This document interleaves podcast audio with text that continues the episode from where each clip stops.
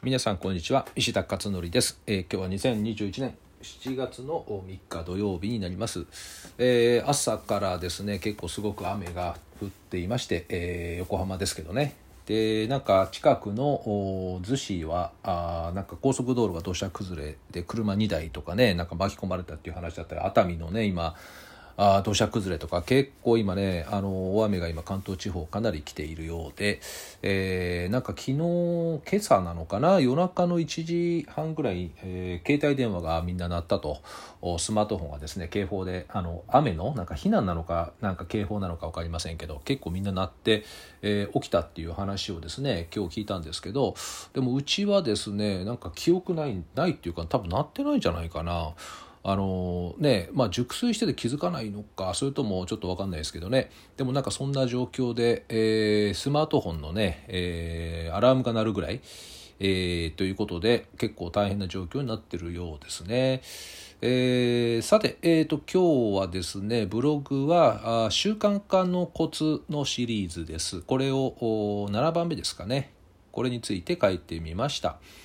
えー習慣化っていうのでずっと今連,、えー連載ではなくまあ連載でもあるのかなブログにずっと書いてるんでね。でもまあメモ程度しか書いてないので本格的にがっつりは書いてないんですけれど、えーキーワードを中心にですね若干ちょっとコメントを加えるような形で、え1つ目から10個目までですね1から10まで今あ書いてる最中で今日は7番目ということになります。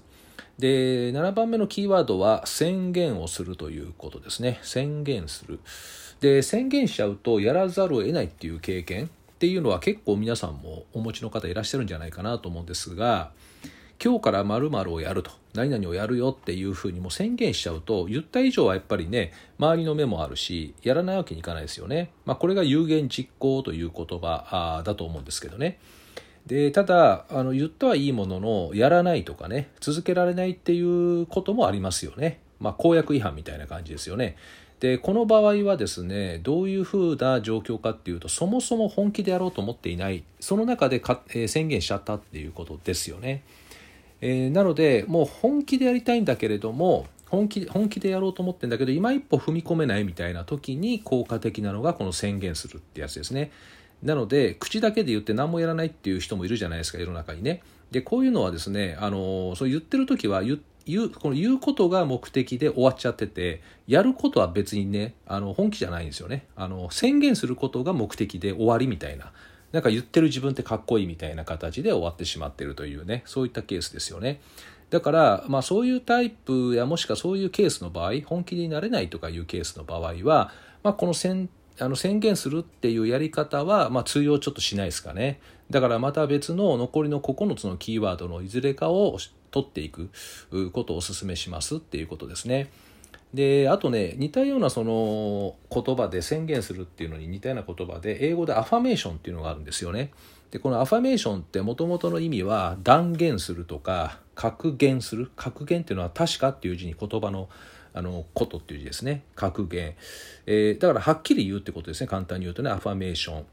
でよくあの自己啓発の本とかに毎日ねあの自分がこうなんかなりたい自分を書き出してそれをアファメーションとしてね言葉で言うみたいな話がよくありますけれど、まあ、あれもだからある意味宣言に近いものなのかなという感じがするんですよね。だから自己暗示効果っていうことだと思いますけど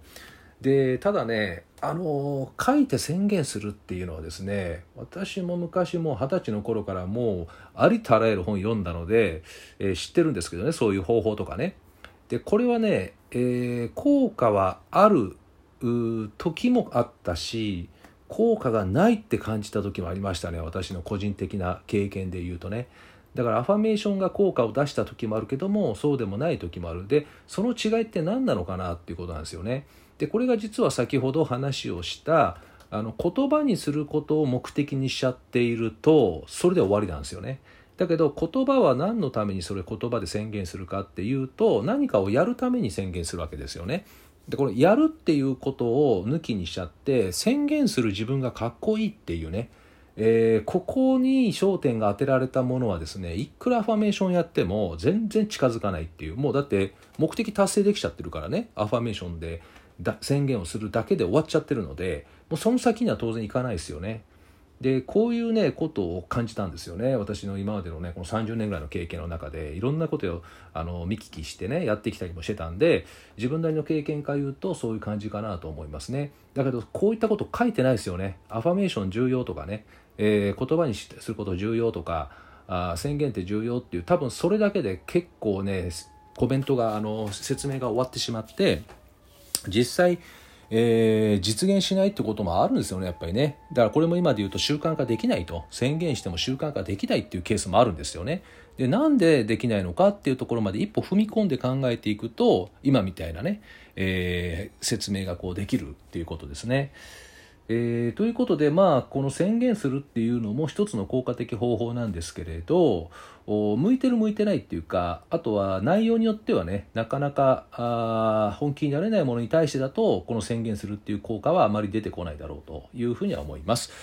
でまあ10個コメントこのキーワードをね出しているっていうことは全部やる必要なくてえどれか当たればいいんじゃないかなっていうぐらいの、まあ、打率1割ぐらいでいいかなと。10個あって1つ当たればいいんじゃないかなっていうことも含めてですねこうやって今ですね、え順番順番にキーワードを今出しているということになります、えー、参考になればですね幸いです。えー、っとそうそうあとですね昨日の、えー、っとブログで書いた、えー、ギフテッドトの話ありましたよね。ギフテッド。この音声でもお話ししましたけどギフテッドって要は天才系ですよね、えー、こういった子どもたちが世の中に90万人ぐらいどうも空いているらしいと。日本だけで。